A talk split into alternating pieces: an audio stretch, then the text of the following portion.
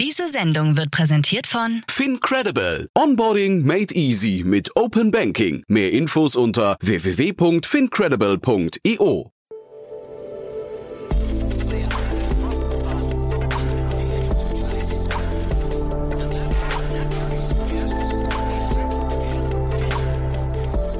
Startup Insider Daily. Herzlich willkommen zurück zu Startup Insider Daily. Mein Name ist Jan Thomas und wie vorhin angekündigt, Eiger Senfkleben ist bei uns. Sie ist Co-Founderin von Billy. Das ist ein Fintech-Unternehmen hier aus Berlin. Und die haben gerade sage und schreibe 100 Millionen Dollar eingesammelt und sich darüber hinaus noch eine 200 Millionen Dollar Kreditlinie gesichert. Und dementsprechend spannend ist auch das Gespräch. Lohnt sich wirklich da gleich reinzuhören. Wir haben, und das könnt ihr euch wahrscheinlich auch denken, weil Eiger eben eine Gründerin ist, wir haben über das Thema Female Leadership gesprochen, Diversity und auch Gender Pay Gap. Wie geht Billy mit diesen Themen um oder wie versucht man diese Themen zu vermeiden? Auch das sehr spannend. Kurz noch der Hinweis auf das zweite Gespräch nachher. Um 16 Uhr geht es hier weiter mit Ali Albasas und er ist der Gründer und CEO von Inkit. Ist echt ein sehr, sehr spannendes Gespräch geworden. Kann ich euch nur empfehlen. Ich habe es heute Morgen ja schon gesagt. Es war mein persönliches Highlight der Woche. Einfach weil das Unternehmen so groß werden möchte. Man sagt, man möchte das Disney der nächsten Generation werden.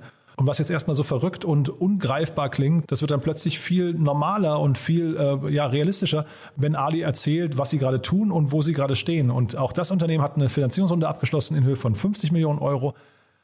Kommt um 16 Uhr meine große Empfehlung für euch, da nachher mal reinzuhören. So, also jetzt genug der Vorrede, kurz noch die Verbraucherhinweise und dann kommt Eiger Senftleben, die Co-Founderin von Billy. Werbung. Hi, hier ist Nina, Content Managerin bei Startup Insider. Suchst du deine nächste große berufliche Herausforderung? Dann melde dich bei uns. Wir suchen aktiv nach neuen Teammitgliedern, die Startup Insider zum führenden Informationsmedium der deutschsprachigen Startup-Szene machen wollen. Aktuell suchen wir Sales Manager, Customer Success Manager, Finanzmanager sowie Werkstudenten in den Bereichen Sales, Product und Content. Aber auch wenn keine passende Stelle dabei ist, melde dich trotzdem bei uns. Wir suchen immer nach leidenschaftlichen Menschen, die mit Startup Insider Großes bewegen wollen. Also, um mehr zu erfahren und dich zu bewerben, geh jetzt ganz einfach auf startupinsider.de/slash insider. Ja, dann freue ich mich sehr. Eiger Senfkleben ist hier, Co-Founderin von Billy. Hallo Eiger. Hi Jan. Ja, ich freue mich sehr, dass wir sprechen und erstmal Glückwunsch zu eurer famosen Runde. Vielen Dank. Vielen Ja. Dank und auch herzlichen Dank für die Einladung. Ja, äh, seid ihr schon raus aus dem Feiermodus? Ähm, ja, ähm, es legt sich langsam die Aufregung und man fängt es langsam an, so genießen zu können. Ja. Also ich, ich glaube, es ist so, so langsam kommt diese, diese Entspannung nach dieser sehr, sehr intensiven Zeit des Fundraisings und jetzt hat man so ein bisschen Ruhe und freut sich natürlich jetzt auch schon langsam auf die nächsten, die nächsten Schritte, die wir jetzt gehen werden. Mhm. Wir müssen mal kurz, äh, wir reden gleich nochmal ein bisschen im Detail über die Runde, aber 86 Millionen Euro habe ich hier stehen, ne? Genau, 100 Millionen Dollar hört sich irgendwie schöner an. Ach so, okay, das, das stand jetzt hier nicht, aber Wahnsinn, ja, super. Also wirklich ganz, ganz famos. Jetzt müssen wir, glaube ich, erstmal kurz drüber sprechen, was macht denn Billy genau? Ja, sehr gerne. Billy ist ein, ein Startup aus Berlin und wir kümmern uns darum, äh, Zahlungen für Unternehmen zu vereinfachen. Und im, im nächsten Schritt kümmern wir uns jetzt darum, den E-Commerce für Unternehmen so ein bisschen aufzuräumen und ihn auf den Stand zu bringen, wie er für Verbraucher jetzt schon ist, sodass auch Unternehmen genauso einfach im Internet kaufen können, wie du und ich das gewöhnt sind mit Klarna und PayPal.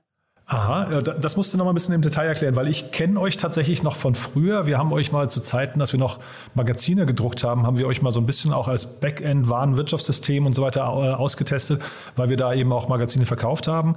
Ähm, Ich habe euch jetzt nicht als Einkaufsplattform gesehen. Ja, es ist auch keine Einkaufsplattform, sondern es geht eher darum, um, um Zahlungen zu vereinfachen. Und wir haben immer schon Factoring gemacht und geguckt, wie kann man Unternehmen die Flexibilität geben, früher bezahlt zu werden oder auch selber später zu zahlen. Und wenn man das ein bisschen weiterdenkt, dann sind die Zahlungsmethoden im Internet, ja, also E-Commerce, da geht es genau um das Gleiche, nämlich Unternehmen die Möglichkeit zu geben, äh, online zu, zu kaufen und auch Händlern die Möglichkeit zu geben, ihren Checkout ganz speziell an Unternehmen auszurichten. Und, und wie ich gerade schon gesagt habe, wir kennen das alle, weil wir wahrscheinlich Klarna benutzen oder sofort oder PayPal. Aber wenn ich als Unternehmen einkaufen möchte und keine Corporate Credit Card habe, was ich im Zweifel nicht unbedingt habe, dann ist es relativ schwierig, im Internet irgendwas zu bestellen. Ja, bestes Beispiel, vor ein paar Monaten wollten wir alle Schnelltests für die Mitarbeiter kaufen und da fand man nur Angebote im Internet, wo man dann bitte eine Überweisung von mehreren tausend Euro vornehmen sollte und nicht so richtig wusste, ob man jemals Schnelltest bekommt. Ja, also da, da gibt es einfach keine Angebote und ja, also PayPal, Klarna, die, die haben als ihre Kunden oder als die, die Käufer, bei denen sind, sind kein Unternehmen, sondern Verbraucher. Und die können Unternehmen nicht wirklich identifizieren. Die geben ganz andere Limite. Die sind aber auch, wenn es um Betrug geht, ganz anders aufgebaut. Ja, also auch hier wieder ein Beispiel, wenn ich als, als Eiger, als, Unterne als Verbraucherin äh, zehn äh, Macs kaufe, ja, Apple MacBooks, dann ähm, ist es relativ sicher, dass bei PayPal irgendwo ein kleiner roter Flag angeht, hm, vielleicht Betrug. Ja? Als Unternehmen hingegen kann das eine ganz normale äh, unternehmerische Tätigkeit sein, für seine neuen Mitarbeiter MacBooks zu bestellen. Ja, also dass das Unternehmen, das, obwohl wir für den Händler das gleiche lösen, nämlich du möchtest im Internet gut verkaufen, ist, es, ist der Käufer so eine andere Person, dass das wir hier viel spezieller sind als, als die anderen Anbieter, die, die auf Verbraucher ausgerichtet sind. Mhm. Jetzt hast du mehrfach eben schon Klarna äh, erwähnt. Da müssen wir, glaube ich, mal jetzt kurz drüber sprechen. Die sind ja bei euch auch eingestiegen. Werdet ihr da jetzt in irgendeiner Form integriert? Ist das schon so eine enge strategische Partnerschaft? Ähm, es ist eine, eine Partnerschaft, ja, aber wir wollen selber noch als, als eigenständiges Unternehmen ähm, arbeiten. Äh, Klarna ist, hat ein, ein ganz kleines Investment bei uns übernommen, einfach um zu zeigen, dass ihnen diese, diese Partnerschaft wichtig ist. Aber eigentlich bauen wir unser eigenes Geschäft weiter aus, ähm, wollen aber im nächsten Jahr zusammen mit Klarna das machen.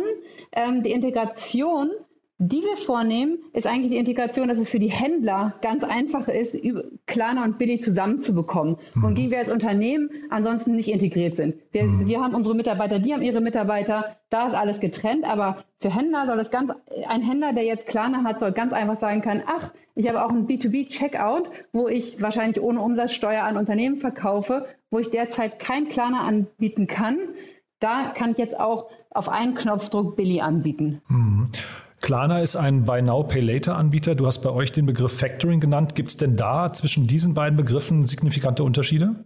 Also bei, bei now, eigentlich ist Buy Now, Pay Later das, was irgendwie früher Rechnungskauf war. Mhm. Ja, und, und auf das rechtliche Konstrukt dahinter ist, ist Factoring, Forderungsankauf. Ähm, insofern funktioniert es mit der gleichen Lizenz. Ich würde sagen, Buy Now Pay Later ist einfach gerade ein bisschen hipper. Aber ähm, ja, also sie sieht man ja im Moment überall. Ich habe damals, also, mein erster Schritt in die Fintech-Welt war vor über zehn Jahren bei PayPal. Da hatten wir gerade Bill Safe gekauft. Das war auch schon Rechnungskauf im Internet. Und manchmal denke ich, so der Kreis hat sich geschlossen für mich. Aha. Und äh, das heißt, ähm, weil ich habe gesehen, ihr habt ja neben der Finanzierungsrunde habt ihr ja auch eine Kreditlinie, äh, eine sehr hohe Kreditlinie über 170 Millionen Euro abgeschlossen. Wahrscheinlich sind es dann 200 Millionen Dollar. Ich weiß gar nicht. Also jetzt habe ich, habe ich an, ja. Dollar, Dollarbegriffe hatte ich jetzt, Beträge hatte ich jetzt nicht parat. Aber das heißt, ähm, das war für euch wahrscheinlich auch nochmal ein wichtiger Bestandteil, ähm, um euch ja nach vorne ausgerichtet richtig aufzustellen, oder? Ja, genau. Das ist ganz, ganz wichtig, dass man mit großen Partnern hier auch zusammenarbeitet. Ähm, und, und das kennen wir auch schon aus unserem aus unserem Standalone Factoring Geschäft, ja, und da haben wir diese Partnerschaften aufgebaut, haben wir gezeigt, dass wir unser äh, unsere unser Kreditrisiko managen können. Mhm. Ja, und das führt dazu, dass man halt große neue Kreditlinien bekommt zu guten Preisen, weil man einfach zeigen konnte über die Jahre und vor allem auch über Corona, haben wir das Geld den richtigen Leuten geliehen. Ja, und es wurde zurückgezahlt. Aha.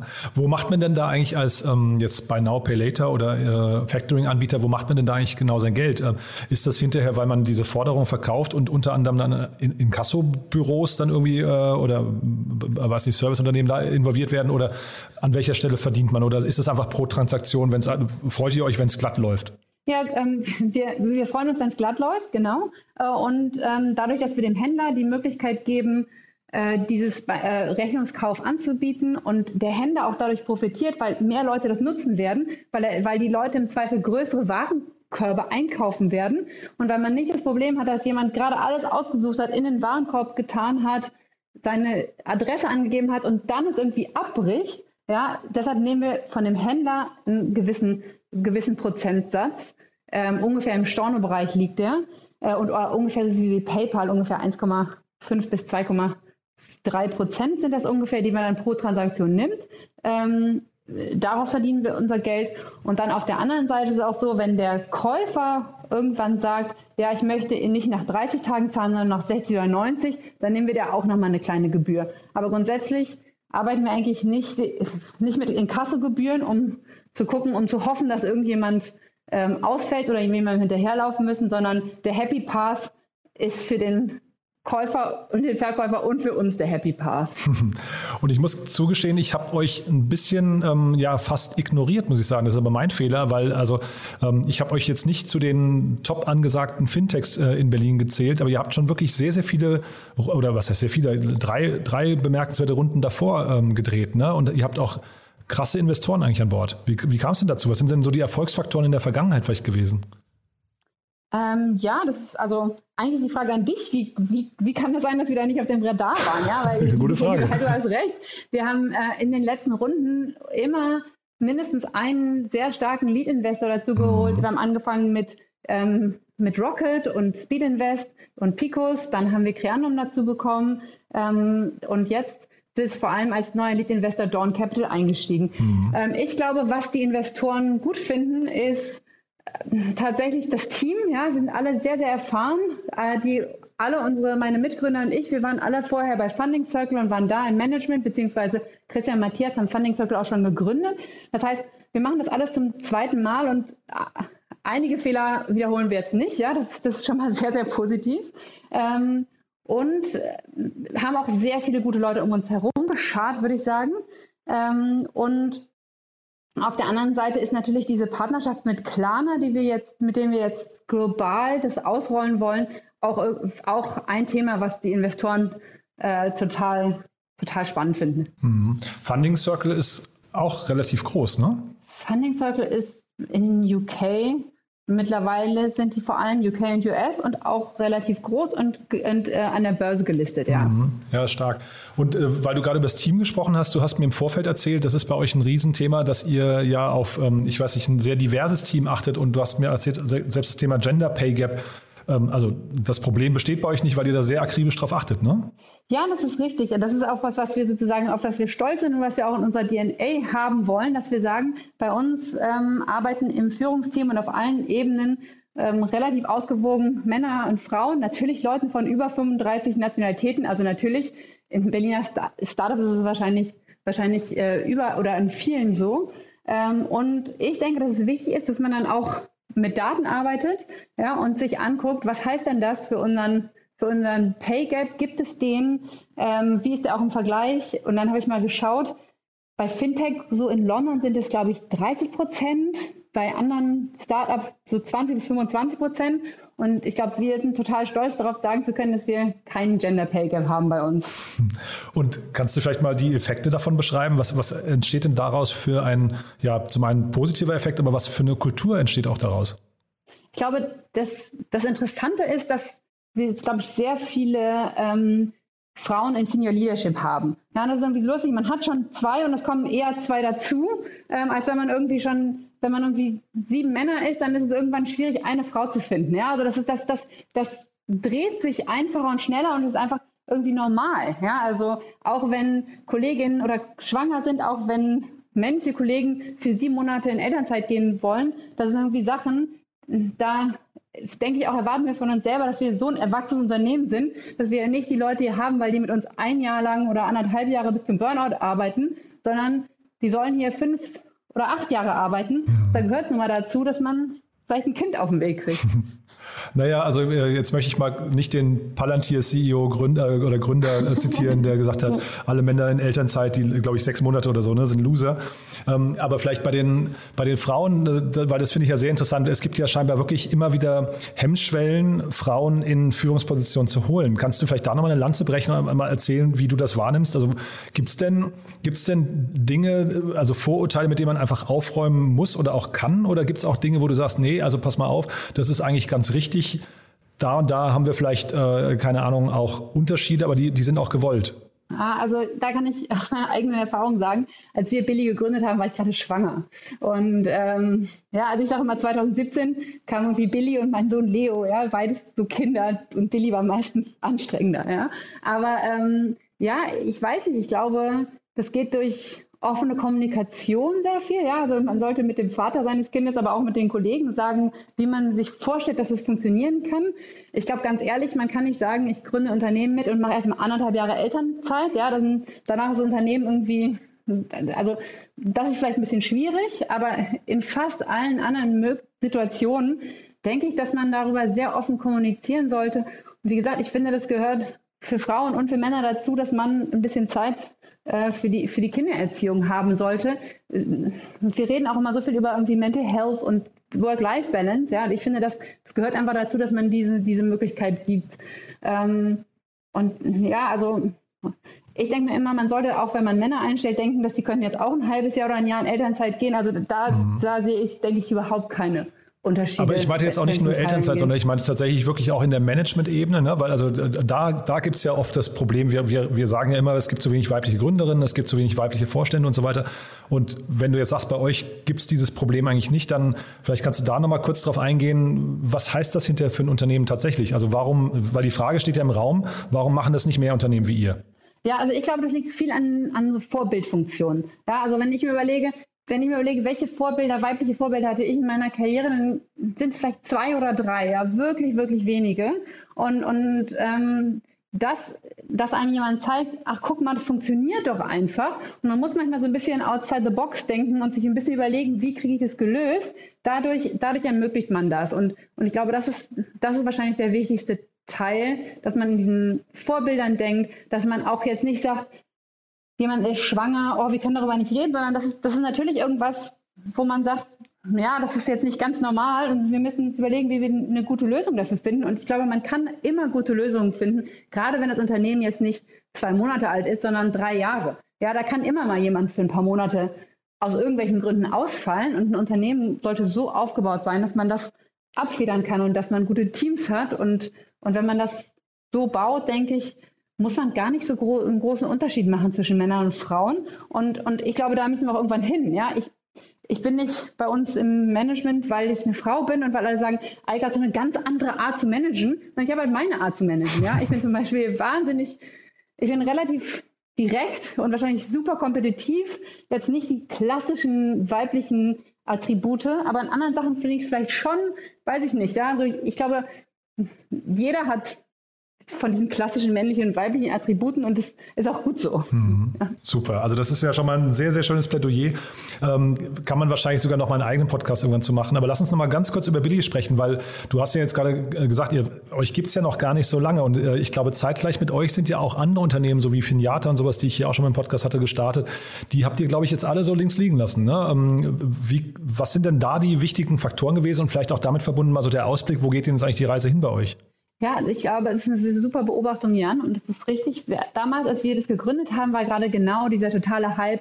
Es gab vier, fünf andere Player, die gesagt haben, wir nehmen dieses alte Factoring und digitalisieren das und ermöglichen dadurch anderen Zielgruppen diese, auf diese Finanzdienstleistung zurückzugreifen. Ähm, ich glaube, wir haben irgendwann gemerkt und sind auch, aber auch immer mehr in diese Richtung E-Commerce gegangen, dass, ähm, dass man das machen kann, aber dass es doch sehr schwierig ist, das zu digitalisieren und dass man dieses gleiche Factoring-Produkt, was man ja macht, eigentlich besser im, im Checkout anbieten kann. Ja, und ich denke, wir sind von den Finata und Fundflow und wie sie alle heißen, mhm. wir die einzige, die so ein bisschen das auch noch aufgenommen haben und dadurch sind wir jetzt noch da. Ja, und, und dann seid ihr jetzt da und dann sag mal, wo, wo ihr dann hin wollt. Also was, was, was könnten jetzt so die nächsten, weil ihr seid jetzt, sag mal, so auf einem guten Weg zum Unicorn. Ne? Ich glaube, hier habe ich, äh, ich habe jetzt leider nur Eurozahlen, 550 Millionen Euro äh, hier stehen, ja, aber ja. das heißt, das entwickelt sich ja wirklich großartig und auch rasant. Ne? Ähm, das heißt, wo ist denn da so das Limit für euch eigentlich oder, oder die Ziele? Oder ist es dann hinterher auch der schnelle Exit jetzt an einen Funding Circle? Nein, es ist nicht der schnelle Exit, sondern eigentlich wollen wir auch mal wieder ein großes Startup aus Deutschland rausbauen. Mhm. Ja, und, und das, und da ist genau die, die nächsten Ziele sind eigentlich auch schon sehr klar. Wir haben jetzt eine, eine Partnerschaft mit Klarna ähm, geschlossen und auch, auch schon announced. Und ähm, damit werden wir jetzt erstmal den Klarnern Merchants oder den Klarna Online-Händlern anbieten, auch das spezielle B2B-Produkt von Billy anzuwenden. Mhm. Ja, und das werden wir jetzt erstmal im nächsten Jahr über Europa ausrollen. Ähm, und das Schöne ist ja, im Rahmen dieser Transaktion, die man da abwickelt, lernt man nicht nur den Händler kennen, sondern auf der anderen Seite auch das Unternehmen, das kauft. Und der nächste Schritt ist dann, dem Unternehmen, was kauft, noch weitere Finanzdienstleistungen anzu, äh, anzubieten und darüber dann so ein Ökosystem zu schaffen, was Planer ganz ähnlich auch mit Verbrauchern macht, aber was es so für Unternehmen noch gar nicht gibt. Also quasi das, was Planer gestern announced hat, die Super-App quasi dann für, für den B2B-Bereich. Genau. das ist eine schöne Vision. Also du dann äh, haben wir, glaube ich, Gründe genug, äh, bald eine Fortsetzung zu machen, um mal zu gucken, wie sich diese neue Strategie dann für euch auch entwickelt. Ich finde es ja. super spannend, äh, Eiger, muss ich sagen. Haben wir was Wichtiges vergessen aus deiner Sicht? Äh, nee, ich, aber ich finde es auch super spannend. Also so eine spannende Reise auf jeden Fall. Startup Insider Daily. One more thing. Präsentiert von OMR Reviews. Finde die richtige Software für dein Business. Eiger, dann haben wir ja noch eine Zusatzfrage, eine Kooperation mit OMR Reviews. Da geht es um Tools und wir möchten quasi alle unsere Gäste mal um ihre Lieblingstools oder Geheimtipps bitten. Ja, und da bin ich gespannt, was du mitgebracht hast. Ja, also ein, ein Tool oder eine Software, die wir super gerne benutzen, ist Liebsam.